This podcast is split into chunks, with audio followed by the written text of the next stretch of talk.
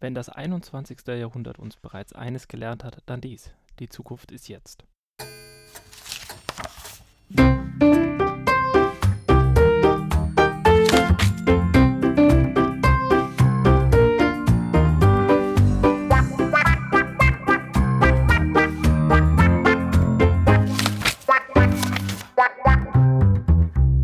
Hallo und herzlich willkommen bei Ente liest. Das Buch, das ich heute für euch mitgebracht habe, heißt Mondays for Future, Freitag demonstrieren, am Wochenende diskutieren und ab Montag anpacken und umsetzen.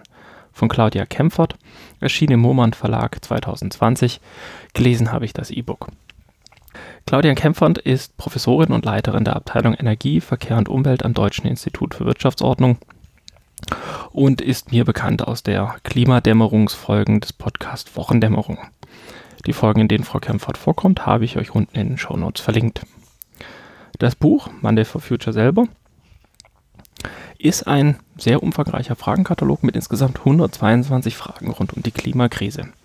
Dieses Buch möchte im Endeffekt allen Interessierten Antworten geben auf die häufigsten Fragen, die rund um die Klimakrise gestellt werden, auch teilweise durchaus kontroverse Fragen. Das Schöne ist an dem Buch, das schreibt sie auch gleich zu Beginn, das ist eigentlich nicht dafür gedacht, dass man das ähm, an einem Stück durchliest, sondern auch eher, dass man es so ein bisschen als Nachschlagewerk nutzt, dass man immer mal wieder nachguckt, wenn man sich interessiert oder auch wenn in Diskussionen bestimmte Fragen aufkommen. Aufgeteilt sind die 122 Fragen in insgesamt 10 Bereiche, die doch meiner Meinung nach einen sehr guten Überblick bieten. Ich werde jetzt mal die Bereiche ähm, einzeln durchgehen, auch mal einzelne Fragen rausziehen ähm, und dazu was erzählen. Ich werde jetzt natürlich nicht alle 122 Fragen durchgehen. Dafür müsst ihr das Buch dann bitte schon kaufen, beziehungsweise, wenn es in eurer Bibliothek verfügbar ist, ausleihen. Das erste Thema, was sie anschneidet, sind Klimakonferenzen und Kompromisse. Und die allererste Frage, die im Buch steht, wie fangen wir an? Also wirklich ganz vorne, wie, wie beginnen wir überhaupt mit dem Klimaschutz? Wie kommen wir überhaupt dazu, dass wir jetzt mehr und mehr und nach und nach unser Klima da, da nachhaltig umsetzen. Dann kommen zum Beispiel auch gleich dauernde Fragen auf, warum setzt sich die Erkenntnis des menschgemachten Klimawandels nur so langsam durch? Ähm, das sind eigentlich zwei Fragen, die ich jetzt zusammengefasst habe. Da geht es dann zum Beispiel auch um solche Geschichten wie, dass sie äh, bereits in den 1980er, 1970er Jahre der Klimawandel bzw. die Auswirkungen bekannt sind, dass diese allerdings lange Zeit ignoriert werden, auch weil die Klimafolgen erst mit einer sehr, sehr großen Verzögerung spürbar sind. Sie geht dann auch auf die verschiedenen Klimakonferenzen ein, also zum Beispiel, was passiert in Kyoto, ähm, was kam da als Ergebnis raus, was ist, was passiert auf der Klimakonferenz in Paris, was in, beinhaltet dieser ganze Vertrag und so weiter. Der nächste Abschnitt ist dann Wissen, Skepsis, Leugnung. Dort geht sie eigentlich sehr, sehr gut auf verschiedene Leugnungsthemen ein, auch allen voran darauf, dass es zum Beispiel Menschen gibt, die halt von vornherein sagen, diesen klimagemachten Klimawandel gibt es gar nicht und es ist jetzt halt einfach nur eine etwas Warmzeit, die gab es ja früher auch schon und ähm, wie manche, besonders Rechtsaußenpolitiker, dann argumentieren mit von wegen, die Sonne heizt äh, die Erde auf, was natürlich Blödsinn ist. Sie geht dann auch relativ ausführlich in dem Bereich Demos, Demokratie, Diktatur auf dieses ganze Thema ein, Ökodiktatur, Vor Vorwurf, der dann auch immer wieder kommt. Also Erste, was sie überhaupt mal macht, ist, äh, was haben die Freitagsdemos gebracht?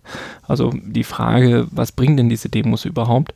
Wobei sie da natürlich äh, schon sehr, sehr gut ausarbeitet und auch sagt, dass die Demos viel gebracht haben, weil sie plötzlich dieses Thema omnipräsent gemacht haben. Jetzt zugegebenerweise in der aktuell herrschenden Corona-Pandemie vielleicht nicht so ausführlich, aber nichtsdestotrotz das Thema doch viele Leute auf die Tagesordnung gebracht hat, die Demonstrationen immer größer geworden sind, immer mehr ähm, auch einfach bewusster wurde, auch klarer wurde, dass die teilweise sehr extremen Wetterphänomene, die wir ähm, heute erleben, ich erinnere nur dran, im Februar 2020, dieser massive Kälteeinbruch mit teilweise nachts minus 16, minus 17 Grad, sind eine Folge vom Klimawandel. Und dass die Leute sich das Ganze einfach ähm, ja, endlich bewusst machen. Eine weitere Frage in dem Bereich ist, ist Demokratie für Klimaschutz zu schwach? Brauchen wir eine Ökodiktatur? Was sie ganz klar verneint. Also das Buch ist neben natürlich ein Zusammenfassen der Zahlen, Daten, Fakten und Argumenten für den Klimawandel oder beziehungsweise für einen besseren Klimaschutz, um den Klimawandel zu bekämpfen, auch eine große Hommage an die Demokratie und auch ein Stück weit, ähm, ich würde nicht sagen Anleitung, aber ein Tippgeber, wie wir in unserer freiheitlich-demokratischen Gesellschaft, demokratischen ähm, Struktur unseres Staates dort die Klimaschutz angehen können und dort dann auch einfach versuchen können, gemeinsam Lösungen für dieses ganze Problem zu erarbeiten. Eine weitere Frage, die sie in diesem Bereich bearbeitet, also Demos, Demokratie, Diktatur, warum China mit der gelenkten Demokratie so erfolgreich im Klimaschutz ist, wo sie dann auch eindeutig klar deutlich macht, dass China ähm, eigentlich nur deswegen so erfolgreich ist, weil sie wirtschaftlich vorankommen wollen und halt erkannt haben, dass in nachhaltigen äh, Technologien in Zukunft das größte Wachstum herrschen wird und durchaus andere demokratische Staaten. Also sie nennt da allen voran Schweden, Dänemark, Großbritannien, Island, die im Klimaschutzindex deutlich weiter oben stehen als China. Hinzu kommt auch zum Beispiel, dass China viel Wert darauf legt, dass Energien äh, weiterhin billig bleiben, damit die Bevölkerung nicht anfängt zu rebellieren und deswegen zum Beispiel auch mehrere hundert neue Kohlekraftwerke in letzter Zeit gebaut hat. Sie geht dann natürlich auch auf Markt, Konsum und Deal ein, so heißt der nächste Bereich und behandelt dort ähm, ein, ein großes Thema, was eine Frage, die auch immer wieder gestellt wird. Kann individueller Konsumverzicht den Klimawandel stoppen? Sie sagt, es ist ein guter Anfang, aber leider ist das auch leichter gesagt als getan. Warum? Wir haben viele, wir haben im Endeffekt unsichtbare Emissionen. Das wird auch jeder, der mal drüber nachgedacht haben, klar sein. Also wenn wir selbst hochwertige T-Shirts kaufen, selbst teure T-Shirts, die aus Biobaumwolle ähm, erzeugt werden, wurde ja trotzdem nichtsdestotrotz beim Herstellen der Baumwolle, beim Verstiffen der Baumwolle, beim Nähen oder beim Weben des Stoffes natürlich CO2 versorgt. Das heißt, ähm, ein Leben ohne CO2-Konsum oder ohne CO2-Abdruck ist in unserer westlichen, stark industrialisierten Gesellschaft eigentlich gar nicht möglich. Und dieser reine Fokus auf das private CO2-Abdruck ist auch ein Stück weit eine Nebelkerze, weil man damit nämlich die großen Emittenten ähm, aus der Pflicht herausnimmt. Also so nach dem Motto, wenn man ähm, Lieschen Müller sagt, du musst jetzt CO2 sparen, aber das der Industrie und auch in der Politik nicht umsetzt für die großen Emittenten, dann bringt das im Endeffekt auch nicht so viel, weil der einzelne CO2-Konsum oder der einzelne CO2-Abdruck natürlich bei weitem nicht so tief wirkt, wie jetzt zum Beispiel die Industrie. Ähm, weitere Bereiche, auf die sie da eingeht, sind dann zum Beispiel Parteien, Profis, Beteiligung. Also der gute alte Satz mit überlass das dem Profi, was der äh, der FDP-Chef Christian Lindner gesagt hat vor einigen Jahren, oder vor zwei Jahren, ich weiß es schon gar nicht mehr genau, äh, wo er im Endeffekt die Schüler aufgefordert hat, sie sollen jetzt mal aufhören mit Demonstrieren, das nervt. Ähm, wo sie auch sagt, die Profis sind ja da, man hört bloß seit Jahrzehnten nicht auf die Profis und diese ganzen Demonstrationen, die die Jugendlichen, ähm, also allen voran die Jugendlichen bei Fridays for Future gemacht haben, endlich auch dafür geführt wird, dass endlich den Profis und den Wissenschaftlern und so weiter auch zugehört wird und man zum ersten Mal auch eine Chance hat, den ganzen Klimawandel äh, oder die Klimakrise zu stoppen. Dann ein weiterer wichtiger Punkt, auf den sie eingeht, ist Vertragsverhandlung, Präambel. Also ihr geht es vor allem darum, dass wir in Gesellschaft oder in der Gesellschaft, in Gesellschaften in größeren Rahmen auch wirklich Klimaziele definieren und festhalten. Also dass man wirklich sagt, bis zum Datum X müssen wir auf Null kommen. Sie sagt ganz konkret bis zum Jahre 2030 um überhaupt noch das äh, 1,5 Grad Ziel, was in den Pariser Klimakonferenz äh, Unterlagen drin steht, zu erreichen bis 2050. Dann haben wir immer noch 2 Grad Erwärmung, was immer noch massive Verwerfungen bedeuten wird. Und sie geht vor allem darauf ein, dass man das vertraglich festhalten soll. Dass es eine Präambel geben soll, dass es dazu auch Verhandlungen geben muss. Also das ist natürlich alles nicht ohne weiteres. Und dass man das Ganze festhalten soll.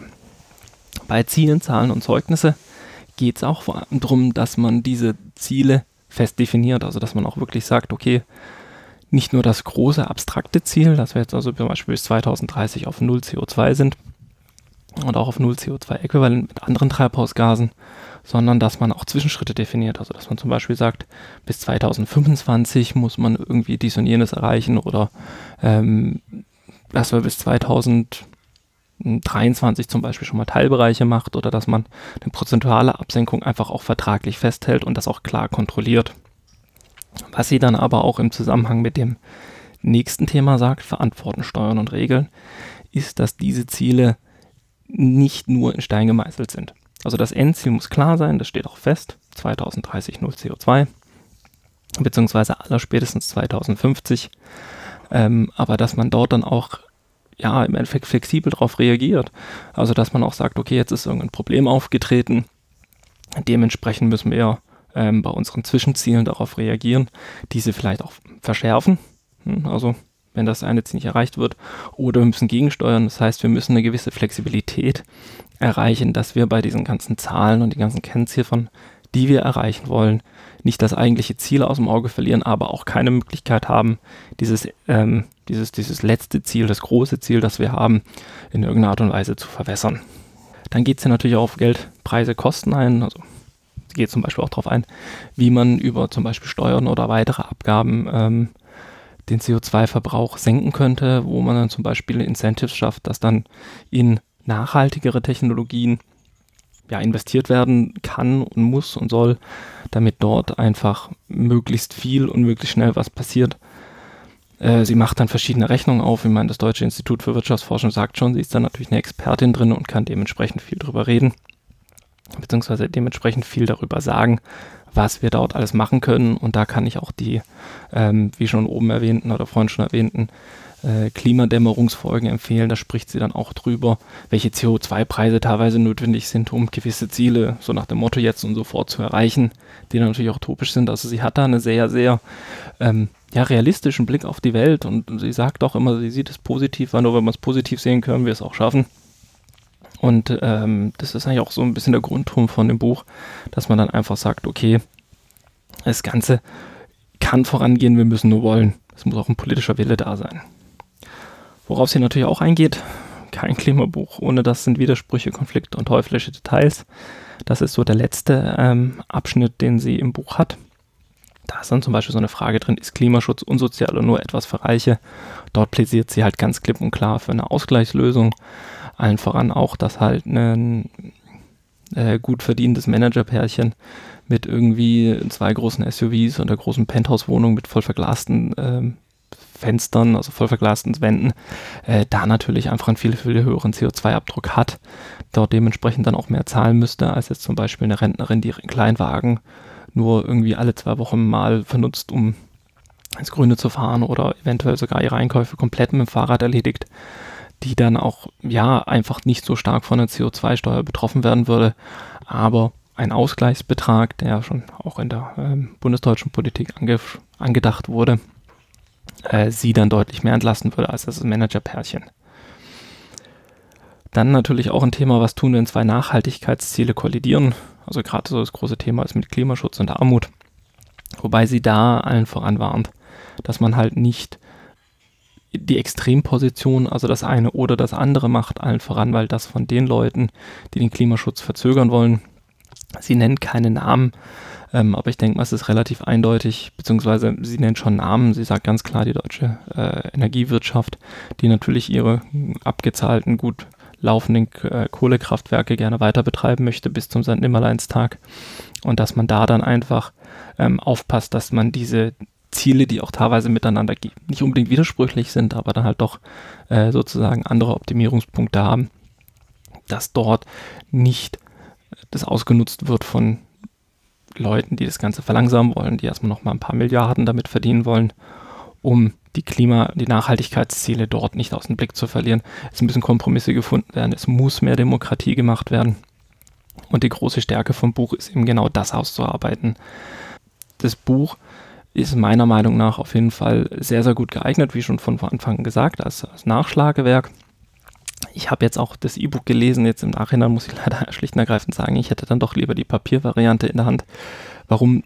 Eine Papiervariante ist halt schneller mal aus dem äh, Schrank geholt, als ein E-Book-Reader rausgezogen oder die, die App auf dem Handy gestartet oder auf dem Tablet, was auch immer um dort dann einfach nochmal schnell nachzuschlagen und sei es auch nur in einer Diskussion nochmal kurz zu sagen, ja Moment, diese Frage ist ja hier von einer Wissenschaftlerin schon bearbeitet worden. Ähm, und dann von diesen Punkten, diesen Argumenten, die sie dann bringt, von dort ausgehend dann auch die Diskussion weiterzuführen. Die Klimakrise, wir sind mittendrin in der Klimakrise, ich habe es vorhin schon erwähnt, äh, das Extremwetterumschwung, also irgendwie Mitte Februar minus 16 Grad, eine Woche später haben wir dann Heißzeit mit plus 19 Grad innerhalb von ein, zwei Wochen, was wirklich extreme Wetterwechsel sind. Das heißt dann auch selbst bei uns in Mitteleuropa, die lange Zeit ja von dem Klimawandel nicht so stark betroffen waren, schlägt die Klimakrise stärker und stärker durch und wir müssen dringend etwas tun, damit wir bis 2030 ja, den ganzen Scheiß irgendwie in den Griff bekommen. Und dieses Buch ist eine großartige Argumentationshilfe. Ihren Optimismus, muss ich ehrlich sein, teile ich jetzt nicht in allen Bereichen. Ähm, aber ich finde es trotzdem gut, dass sie von vornherein sagt, hört zu, wir müssen mehr Demokratie, wir müssen einen Ausgleich finden, wir müssen diskutieren und dann müssen wir gemeinsam anpacken und diese Ziele auch klipp und klar verfolgen und auch klipp und klar sagen, dieses Ziel muss erreicht werden. Das sind die Strafen, wenn wir es nicht erreichen, unabhängig davon, dass wir einen zerstörten Planeten haben. Und auch solche Geschichten wie, es muss klar sein, wer die Verantwortung dafür hat. Also nicht mehr dieses mit, ja, ja, wir machen was, sondern ich mache was oder Gruppe X macht was und so weiter. Und das ist eigentlich das im Buch, was, was wirklich gut ist, dass sie auch von vornherein sagt, Klimaschutz oder Klimaschutzpolitik in dem Sinne kann nicht durch weniger Demokratie gelingen, sondern nur durch mehr Demokratie. Das heißt, das Buch ist auch ein bisschen, Liebeserklärung klingt jetzt ein bisschen, ein bisschen kitschig, aber auf jeden Fall ein, ein Incentive, mehr Demokratie zu wagen. Das Buch selber endet dann auch mit 53 ähm, Aufgaben, die wir jetzt sofort erledigen können. Die ersten sieben werden so ein bisschen als Präambel geschlossen. Da sind dann zum Beispiel auch solche Dinge drin wie macht in eurer Nachbarschaft, macht in eurer Schulklasse, macht in eurem Verein einen Klimaschutzvertrag. Haltet also fest, welche Maßnahmen sollen ergriffen werden, was ist das Ziel. Ähm, nutzt Klima, äh, also CO2-Fußabdruckrechner für euer eigenes Leben und versucht dort einfach auch im Kleinen zu wirken. Weil wenn im Kleinen bereits angefangen wird, setzt sich das langsam nach oben durch und die Politik muss bzw. muss deutlich schneller reagieren als das, was aktuell passiert. Falls euch das, was ihr hier gehört habt, gefallen hat, könnt ihr mit mir in Kontakt treten über Social Media. Einmal ähm, bei Twitter mit dem Handle Enteleast oder wo ich deutlich aktiver bin und ihr mich auch deutlich schneller erreichen könnt auf Mastodon mit dem Handle Fotoende auf der Instanz social.technics.de. Beide Social Media Accounts findet ihr natürlich auch verlinkt auf der Webseite dieses Podcasts www.entelease.de. Das war's für heute. Ich bedanke mich vielmals für eure Aufmerksamkeit und hoffe, dass wir uns bald wieder hören.